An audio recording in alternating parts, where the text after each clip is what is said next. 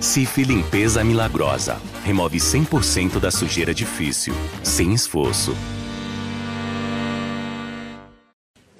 O, o que, que caracteriza que você pode levar o gênero para lá, para cá, que se mantém sertanejo? Por exemplo, Bala de Prata. Um desavisado podia dizer que é um roquinho. É verdade, é verdade. Na verdade, a Bala de Prata é uma música que tem muita influência do country americano. A gente fazia, inclusive, se a gente tivesse com a nossa banda, aliás, a banda se apresentou Peraí, super bem. favor. Que banda, que Banda banda. Obrigado, a banda. Vocês estão, vocês estão ficando com um extenso currículo Não. de elogios autorizadíssimo. Mas a gente usa também a rabeca, que é o violino, né? Então a gente também leva para a estrada isso. Então a bala de prata ela se conectou, porque o sertanejo tem essa conexão com o country também. Então essas músicas do começo da nossa carreira tinham essa, essa ligação. Mas é curioso, o sertanejo ele é um gênero que, a- que agrega muitas outras tendências. Então tem gente no sertanejo que conecta com o country, com o funk, com o axé, com, é, com o Ele forró. vem se transformando vem se através transformando. das décadas, né? A origem era aquela música caipira. Caipira, viola. Eu acho que talvez na, no jeito de usar a voz há uma continuidade. O dueto, é a Sim, história. as melodias. As vozes, é, as é. melodias, as vozes. É, é cantado em dupla, a maioria. Mesmo os cantores solos, hoje eles. Você percebe que sempre tem uma voz ali acompanhando, cantando junto com eles. Eles mesmos acabam fazendo no estúdio, enfim. Sorocaba, você é uma indústria praticamente. Vocês, né? Tem tanta gente sob esse guarda-chuva A aí. gente gosta demais, Biel. A gente gosta de tudo que envolve a música. A gente vai aprendendo ao longo desses anos. Lógico que é um time, né? Como você mesmo disse. É um time que trabalha, que se dedica, cada um tem a sua função dentro desse time. E a história do escritório, que é onde a gente pode chegar também, ela nasceu justamente é, daquela história. Todo, é, é, existem algumas datas dos artistas que elas são mais disputadas, né? 7 de setembro. é, eu quero o Fernando Sorocaba pro dia 7. Pô, não tem esse artista, mas tem o outro. Ah, não tenho esse. Então, essa conexão toda foi o primeiro start para a gente entender que juntos, em forma de cooperativa ali de artistas, a gente conseguiria... Então, então deixa eu entender. Prim- Primeiro veio o artista e aí pela demanda o empresário, o homem de negócios foi revelado? Exatamente. Foi assim? Perfeito. Sim, foi Ah, assim. Perfeito. Vem cá, já passaram pelo escritório, a gente chama assim? Escritório, fábrica, grande empresa, qualquer corporação. Luan Santana, Gustavo Lima, Lucas Luco, Marcos e Bel- Belucci, são, todos passaram pelo seu escritório. Vocês, você, eu falo vocês ou você, você é sócio? Também, Sim, somos também somos, somos em quatro sócios. Vocês ainda têm participação no contrato de todas essas estrelas? A gente tem parcerias com alguns desses artistas ali que foram citados. E Hoje o Luan tem o próprio escritório, mas ele começou no escritório nosso. Anda com as Anda próprias anda pernas. com as próprias pernas já, já há um tempo. E que pernas? E que perna. que E pernas. que pernas? A Gente, não nesse que sentido nossa. que vocês estão pensando. Pernas que dão passos grandes. Passos gigantes.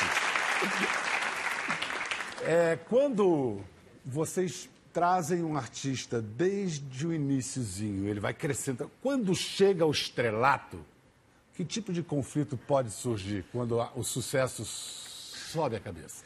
Muda muita coisa na cabeça do artista, né? Isso é inegável, né? A gente... Por mais Fernando que você... pensou em 30 casos aqui, agora fez assim. Quando a música sertaneja de uns anos pra cá, ela ficou muito forte. Então, muitos artistas caíram de paraquedas na música sertaneja. Nunca cantou, começou a cantar e achou uma música e essa música virou moda. E...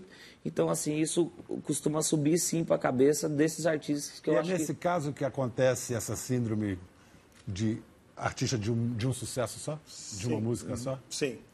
Ele acaba... Não tem uma base e, Ele, acaba ele acaba fazendo um volume de shows de, de qualquer jeito, acaba é, assim não agradando o público porque o show é feito de qualquer jeito, o contratante fica bravo, é, ele não faz aquele show com carinho e, e o show é uma das grandes alavancas, né, para um artista. Tem artistas hoje no mercado que eles é, é, as músicas são muito executadas, ele vende muito CD, ele vai super bem, mas o cara não quer o, não quer o show dele de jeito nenhum.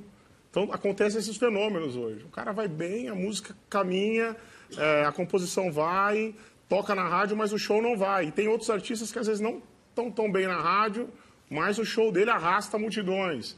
Então, eu acho que são nesses detalhes que se constrói com qualidade uma carreira do artista, uma carreira equilibrada. Mas a grande fonte de renda ainda são os shows? Os shows. Vocês podem tentar fazer uma comparação entre o mercado de hoje e o de 10 anos atrás? Ah, tem várias. Bom, a música primeira sertaneja- coisa é que o mercado era todo das grandes gravadoras Todo há das 10 anos. grandes O que, que mudou nesses. ele ficou muito mais democratizado assim a música ela a internet foi um gancho de, de de se- que ajuda a revelar novos talentos né É, e lógico a linguagem da música sertaneja fez com que ela atingisse um outro tipo de público a linguagem da música sertaneja até então Bial nesse começo do projeto todo do, do, do, do gênero sertanejo era muito segmentado. Então, o linguajar, a forma de falar, ela não atingia tanto o público das grandes capitais. Ela não atingia um público do, do litoral, do Rio de Janeiro, de repente do, do Nordeste brasileiro. Então, essa nova linguagem que veio da forma de compor, da forma de se arranjar as músicas, fez com que ela se tornasse um pouco mais globalizada, um pouco mais nacional. E que vocês, de certa maneira, personificaram. É. Isso que você está narrando foi a- o advento do sertanejo universitário. Isso, o que faz do sertanejo o sertanejo universitário? Por que esse- essa. justamente essa nova linguagem, esse novo papo, essa forma de arranjar as músicas, essa conexão com a linguagem mais jovem, usando gírias, eh, usando coisas mais simples, arranjos mais simples, né, Fernandinho? Talvez. Então, isso tudo. Musicalmente pra- teve isso, de, de ficar uma coisa mais. É, acessível? começou esse movimento sertanejo universitário também começou pelo fato da galera, ah, assim, na época o João Bosco Mas, Vinícius, mas, o Fernando mas Sorocaba antes saindo da faculdade. por que universitário? Porque antes o universitário não ouvia sertanejo? O que, que foi isso? Eles tinham até vergonha no começo. Tinha uma parte que gostava da música, mas era a música do pai dele. Fala, pô, meu pai gostava dessa, vou tocar. Mas eles tinham. Eles, era uma coisa um pouco tímida. Eu acho que, principalmente os universitários das agrárias, de agronomia veterinária, zootecnia, começaram a fazer dentro das repúblicas música sertaneja de forma diferente, com uma linguagem diferente. As festas universitárias é, no Mato Grosso do Sul, uma parte do Paraná, um pouco em Goiás também começaram a começou a rolar essa nova música com uma nova roupagem e foi o start. Vocês falaram também de mudanças nas letras. As letras ficaram. Ah, ganharam em Mas eu que um, malícia, pa- é, assim. um papo mais Também. direto, talvez. Ficou mais safadinho. Safadinha, volta por cima, pô, ela me, ela me passou para trás, mas agora vai ter, vai ter o troco. Então, Como é que é a confecção das letras entre vocês? Você é mais letrista, o Fernando? Quem Sim, é? o Sorocaba é mais letrista. Eu gosto tenho algumas coisas também, mas ele, ele compõe mais. ah, eu sempre compus muito é, ouvindo é, ouvindo o que as pessoas falam, o que o ambiente, o que o ambiente me proporcionava. Então, eu fiz faculdade de agronomia em Londrina. Aquele foi o No primeiro começo tinha papo, muita gíria, né? As, as muita primeiras gíria que a gente músicas era, era mais gíria. A casa caiu, paga pau. Paga-pau, é. Pô, e aí comunica instantaneamente, né? Instantâneo. Você não precisa se explicar. Quer Sim. dizer, é maior perigo contar a história para esse cara que da- daqui a pouco já vira, Vira. letra de música nova, né? É Tô, verdade. errado, não? Verdade, não dá pra ficar contando Tá muito, só com a não. antena ali É pescando. verdade. Qualquer coisa. E música eletrônica? Tem lugar para música eletrônica no sertanejo? Eu acho que de um tempo pra cá ficou. Eu acho que o mundo, né? É, tudo, assim. o- a música sertaneja também acompanha um pouco do que está rolando lá fora. Então, acho que Novos recursos. Nos, é, nos anos 90 tinha mais rock, era uma, depois entrou mais a onda do acústico. O sertanejo entrou começando fazendo o acústico, mas hoje está mais eletrônico. Eu acho que o mundo inteiro está mais eletrônico. E o sertanejo a gente está dando um isso. jeito, reflete nisso. A gente está dando um jeito de colocar o eletrônico. A gente consegue uma pressão sonora maior dentro do estúdio também. Agora, com a quantidade, a qualidade e a quantidade de produção que vocês têm, vocês acabam chegando a certas, não diria fórmulas, mas receitas. Tem receita? Vamos dizer. Ah, tudo bem, primeiro lugar o talento. É. Mas Eu acho que isso não é legal, Biel. Quando as coisas acabam saindo. É, por isso que o termo fábrica a gente não gosta muito, porque sai tudo muito igual, tudo muito enlatado. Num primeiro momento, eu acho que o público acaba aceitando essas coisas muito parecidas e, e dão certo. Mas a longo prazo, isso não é tão legal para o segmento sertanejo. Você ligar a rádio já não saber o que está rolando, é tudo muito igual. Então, isso, isso é, eu acho que é maléfico para o sertanejo, a longo prazo, não a curto. vocês nunca viveram um fracasso, né? Já, é demais. O que, que vocês aprenderam com o fracasso? Poxa, eu acho que fazer a mesmice foi um dos foi uma das coisas que nos levaram a alguns fracassos aí, a ficar a, a- a- a se a, a ceder a algumas pressões do mercado. Porque O que acontece. É, Que mercado, né? que- Não é? A mercado? é equivalente Quando- ao tamanho do quando- interesse ali, né? Quando um cara está na frente e acaba puxando a tendência toda do mercado para ele, o compositor só quer compor daquele jeito, o produtor só quer produzir igual aquele cara, é, o radialista ele quer uma onda muito parecida com aquilo. Então é tá cria, certo, né? cria, é, é, é, cria uma barreira no criativo das pessoas, desde o nascimento da música com o compositor, até com quem vai interpretar, até com quem vai produzir. Então isso não é legal para o mercado. E eu acho que o sertanejo é, ele precisa se cuidar para não entrar nesse, nessa mesmice, porque aí é, hoje o sertanejo é o gênero nú- número um do Brasil em termos de execuções e tudo mais, como você abriu o programa dizendo. Mas começa, a gente tem que se mexer para isso não acontecer, não virar uma prática comum. O sujeito, mesmo sem ser empresário de si mesmo, sendo só compositor, dá para ficar rico? Com certeza, com certeza. Existem grandes compositores hoje que vivem da composição e vivem muito bem. Só compõe, não só interpreta. compõe, Não, só sai- compõe. fica em casa compondo e vive de direito autoral. Vamos falar assim, cara emplaca uma, uma canção de grande sucesso. Ele, seus problemas acabaram? Como é que é? Dá, Uma isso dá música- para render para uma vida toda? Não, uma música que ele emplaca, que ele, que ele venha fazer um golaço aí, eu acho que é uma música que, se ele for um compositor sozinho, pode dar em torno de um milhão de reais no primeiro momento para o compositor. É um dinheiro muito bom. No primeiro momento, mas se, Se ela for tiver uma- uma... vida mais longa. Se for- vai embora. Se for uma música como a do Michel Teló, que estourou Brasil afora, aí que eu te, aí que eu te É, pego. Brasil e mundo, Mundo afora. afora. Mundo afora. Aí se eu te pego, é uma música que eu não sei nem te dizer o valor que isso aí deu, mas é, é muito, é muito. É um valor de altíssimo. Vocês já devem ter aquele olhar, eu fico imaginando aqueles olheiros que vão em treino de, treino de futebol do infanto juvenil. Aquele menino leva jeito, hein? Tal.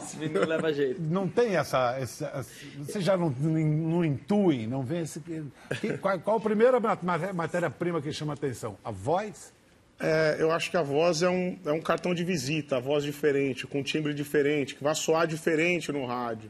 Tem pessoas que vêm fazendo as mesmas coisas, às vezes, como eu disse, mas a gente gosta do nosso escritório de ter coisas que soem diferente, que tenham uma linguagem. Mas eu acho que o conceito, o conceito do artista é o grande tchan, né? É, o conceito e o artista ser mais completo também, ele compor também. A gente estava falando das composições hoje, tem, é, é tão interessante isso que tem compositores, a gente, amigos compositores que cantam super bem, mas que não querem cantar, eles querem, eles querem só compor. E por quê? Por isso, porque é uma coisa mais sólida, por grana. E não precisa ficar fazendo três shows por noite, Por 15 noite. shows por semana, É, exatamente. enlouquecido. Tem grandes compositores hoje que eles. eles E esses têm- que são bons, né? Porque esses são completos, eles compõem muito bem, eles cantam muito bem. Sei como é que é. Bom, para a gente entender essa ideia, essa- isso que vocês falaram, o conceito, a gente foi acompanhar para demonstrar como funciona. Não vou chamar de fábrica de talentos, que ele não gosta. Essa usina, essa usina de talentos, esse engenho de talentos. Nossa. A Porque gente fábrica- acompanhou. Porque fábrica parece muito mecânico, parece muito artificial. Mas a gente sabe que a matéria-prima de vocês é o ser humano. Então a gente acompanhou o trabalho de Fernando de Sorocaba com um artista novo que eles estão lançando. O nome é Felipe, Duran. Felipe Duran. Vejam a linha de produção. E aí? O artista ele é embasado em três pilares, assim. O primeiro é a música, né? O outro pilar é, é shows e o outro é imagem. Hoje vocês estão conhecendo um pouquinho é, dessa fábrica de talentos. Eu mesmo é falei aqui que a é gente trabalha no dia a dia, em todos os processos dentro do lançamento de uma música, desde o nascimento dela dentro do estúdio, até ela chegar na rádio, ela atingir as redes sociais, enfim, até ela bombar o Brasil afora. Eu preciso te dizer, vou tentar te sequestrar até ver o sol. O primeiro processo é levar esse cara para o estúdio. O segundo é, o- é a divulgação, escolha uma região, a gente começa a fazer um trabalho de rádio, internet focada na região, de repente até TVs regionais né, da região. E a terceira fase aí é entregar o show. Pelo nosso amor ele até faz plantão E vai brilhar um pouco mais lá no Japão E se bater saudade a gente sai de novo, vão sair as fotos dos banners, as fotos dos outdoors. Tô bonito?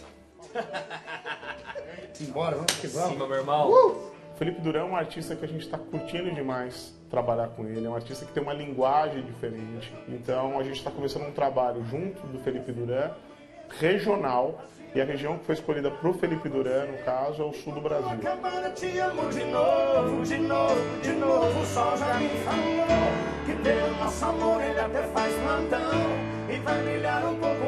Aqui a gente tem alguns dados de, de redes sociais passando em tempo real. Acompanhando aqui pelo mapa, a gente tem uma noção de qual foi a execução do Felipe Duran até agora. Foram 71 execuções nas rádios de Santa Catarina, 16 no Paraná, e aí para cima não está sendo trabalhado, né? mas já tem uma radinha ou outra tocando. É assim com qualquer produto. Você vai lançar um, um sabonete, você precisa ter uma área de teste para ver se aquilo vai dar certo. A base fica sólida quando se constrói esse caminho, né? E vai virar um pouco mais a o Japão. E se bater saudade, a gente sai de novo, de novo, de novo.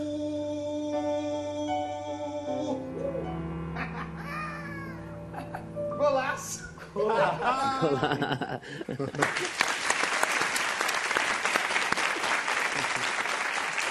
Aí depois vem o Mané aqui e fala assim, qual é a receita? A receita é meu, profissionalismo inacreditável. Uma NASA do sertanejo aqui aí. Leitura em tempo real de quantas execuções. Diárias. E por que, que, por exemplo, para o Felipe Duran, vocês escolheram começar pelo Sul? O que, que, que baseou essa decisão? Então, é, a, a nossa produtora, a FS, ela é muito forte. Ela, lógico, a gente, os artistas bombam no Brasil inteiro, mas a gente tem uma força diferenciada no Sudeste e no Sul do Brasil. Então a gente tem uma plataforma de lançamento mais embasada lá para os artistas. E eu acho que, no- acho que tem outras regiões que tem muito artista, Goiás, por exemplo, tem muito artista brigando, as rádios estão super movimentadas, até o jabá na rádio lá em cima, porque existe uma concorrência muito grande. As pessoas acabam criando umas tendências, né? E aí, estrategicamente, então, se ele bombar no Sul, ele já vai chegar em Goiás melhor, é isso? Exatamente, exatamente. É, eu, e eu acho que o estilo também, né? O estilo dele também tem um pouco mais a ver com o sul. O pessoal do Nordeste hoje está gostando muito de forró, uma- uma- um negócio mais, mais sertanejão. Você viu que o estilo dele é um estilo mais, um pouco Isso mais que eu ia pop. perguntar, como você Isso combina mais com o sul. estilo do, do Duran? É um É sertanejo um mais sertanejo pop. pop. Sertanejo É, pop. um sertanejo E há uma pop. coisa que- melodias do pop, enfim. Esse tem ponto, piano, tem... esse ponto é muito interessante. Tem muito artista hoje que nasce e ele quer estourar nacionalmente antes dele ser forte na cidade dele.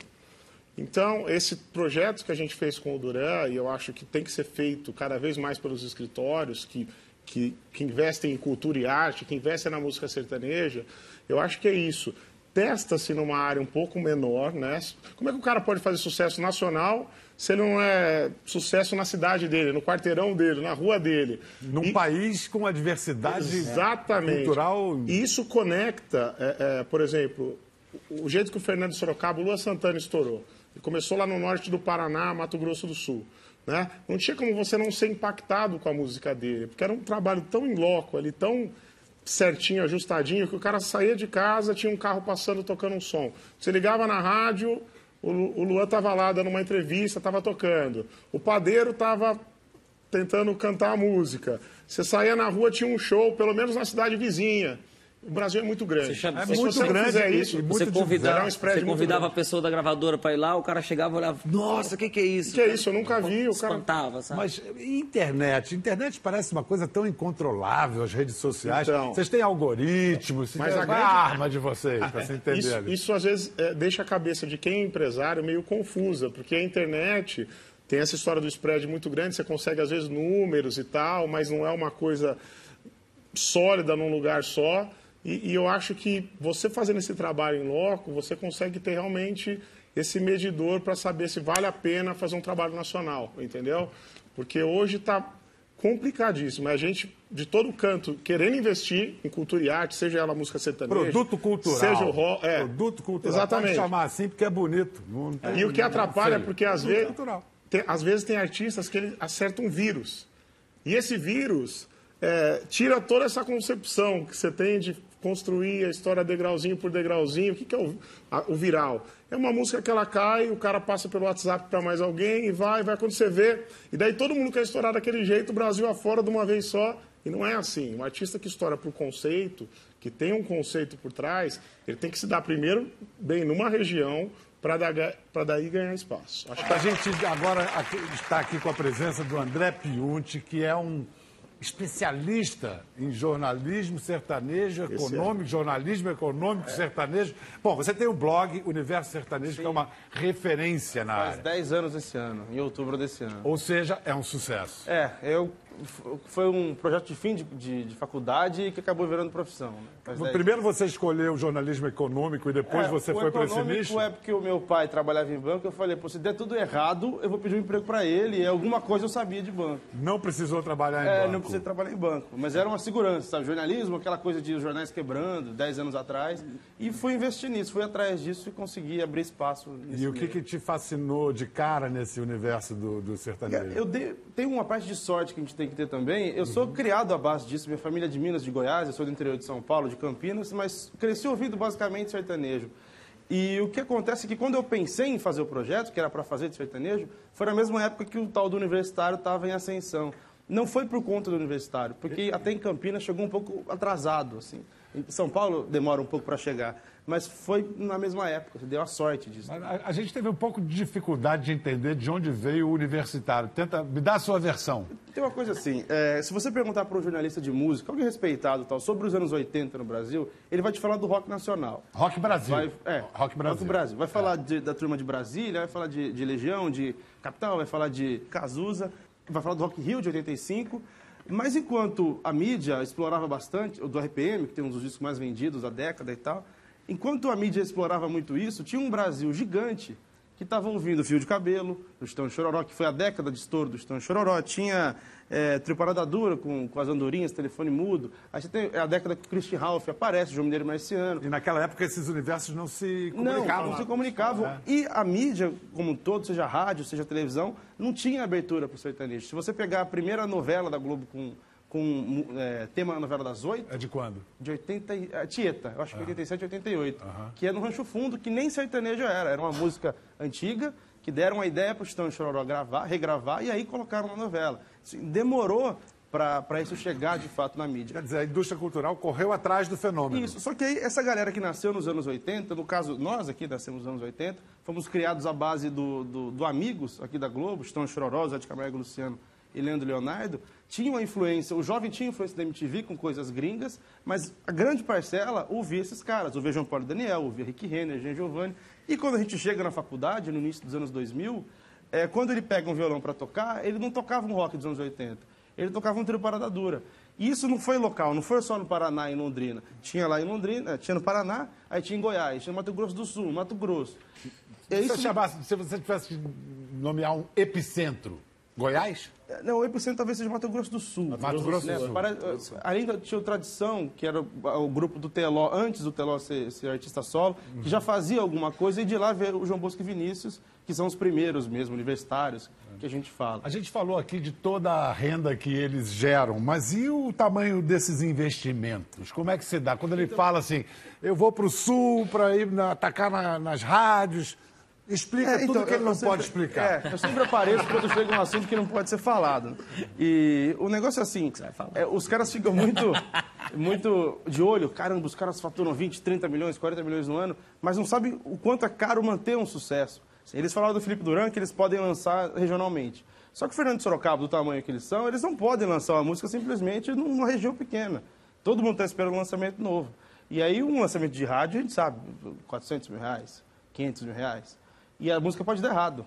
E aí Isso tem que lançar outra. uma música? Pra uma música. Pra E uma uns 3, 4 meses, Se o cara quiser fazer uma virada nacional para. virada é o termo que a gente usa. É, uma virada, Virada um de novo música. lançamento para durar aí quatro meses, vai, no máximo. O cara vai hoje, dependendo aí, entre 400 mil reais, mais ou menos. E né, o problema é que ele um pode chegar a lançar três músicas no ano.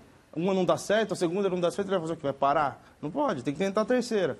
E a coisa fica cara. Você fala, poxa, o cara ganha é, 200 mil por show. Mas é reinvestido O constantemente. É, o pessoal brinca que fazer sucesso é difícil e manter é mais.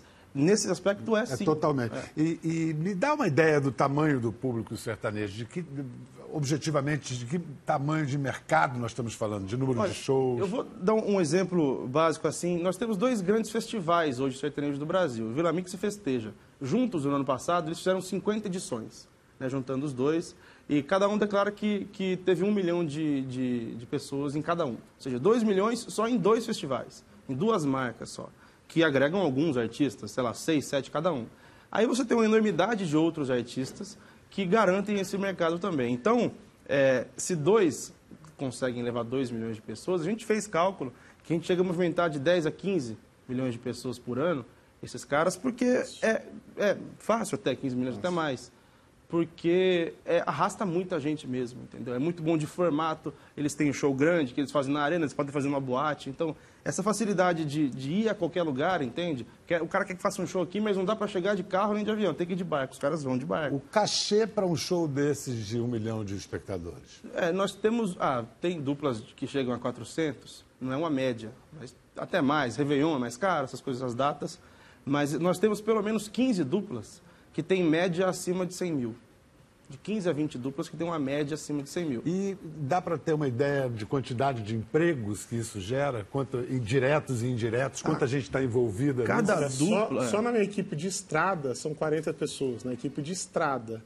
Aí você tem mais a galera de escritório, hoje são 10, praticamente 10 artistas dentro da FS. Fernando Então você calcula. Então tem 30 em cada artista só na estrada. De 20 a 30 Não é à pessoas. toa que quando o PIB reage, é daí que vem, é desse coração do Brasil. É verdade. É, e o, o- o escritório ainda ajuda a dar uma segurada nisso, dar uma enxugada, né? É, o que, tem gente que não tem escritório e que vai sozinho, empregando 30, 40 pessoas. Outras fontes de renda além de shows, vocês têm licenciamento de produtos? Hoje o digital está muito forte, né? É, Eles, eles faturam bastante, investem bastante no digital. digital. O digital ainda não é mais importante do que a rádio. A rádio é um negócio muito fundamental para o sertanejo, que ela consegue ser mais popular do que qualquer coisa. Ainda, né? Ainda, ainda é, mas é uma distância muito grande, assim. Não é uma coisa que está chegando. A internet não está chegando na rádio, está bem longe ainda. Mas o faturamento é muito alto. Tem licenciamentos de Pois é, esse chapéu aí, eu imagino... chapéu, chapéu do Fernando Sorocaba. Tem Fora os patrocínios, é garotos propaganda de várias empresas, enfim, tem. Quem trabalha a imagem como eles gostam de trabalhar, que fazem televisão, fazem outras Na coisas. verdade, a gente, o nosso escritório, a gente sempre posicionou muitos artistas de uma forma equilibrada. Eu acho que o artista ele é música, ele é shows e ele é, é, imagem. Tem artistas que só arrastam em shows, tem zero imagem. Tem a marca forte, tem o brand forte, mas não tem, eles não têm tanta imagem. Tem artista que tem só imagem e não arrasta no show. Tem artista que tem só música ou tem só um ou dois desses, entendeu? O Sorocaba sempre foi esse, perfil de falou de dinheiro, falou de negócio, ele é o cara que toma frente. A nossa teoria é que um dia ele ia montar um escritório tão grande que ele ia parar.